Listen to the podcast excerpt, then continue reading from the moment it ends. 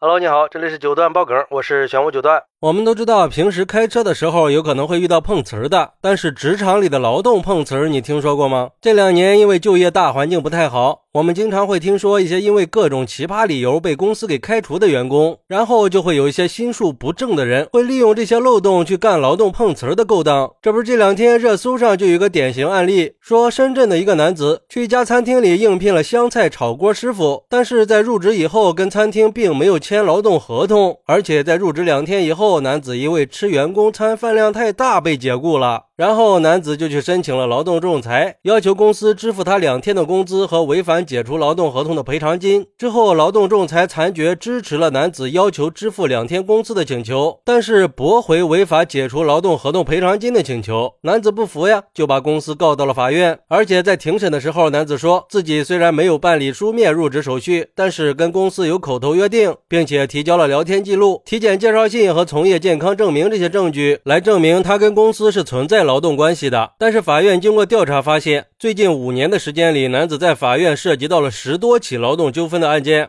而且起诉的要求都是用人单位赔偿违法解除劳动合同赔偿金或者两倍工资的差额。就光二零一九年一年时间，就有七宗案子。最终，法院经过审理认为，男子在公司只工作了两天，而且没有办理入职手续，还自称被公司以吃员工餐饭量太大为由给解雇了，明显是不合常理的。并且结合男子之前大量的劳动纠纷案件来分析，大多数都是以消极怠工、主动找茬的方式诱导用人单位做出辞退处理。然后跟用人单位要求违法解除劳动合同的赔偿金，这种通过劳动碰瓷的方式请求赔偿金的行为，违反了民事主体应该遵循的诚实守信原则，所以驳回男子的诉讼请求。而且法官还提醒用人单位应该树立规范的用工观念，建立健全的管理制度，减少劳动用工风险，让这些劳动碰瓷者无机可乘。劳动者维权也应该遵循合情合理合法的原则。劳动仲裁和诉讼的维权方式只是合法权益的救济通道，绝不是不劳而获的捷径。那些想钻空子式维权的人，最终只会是得不偿失。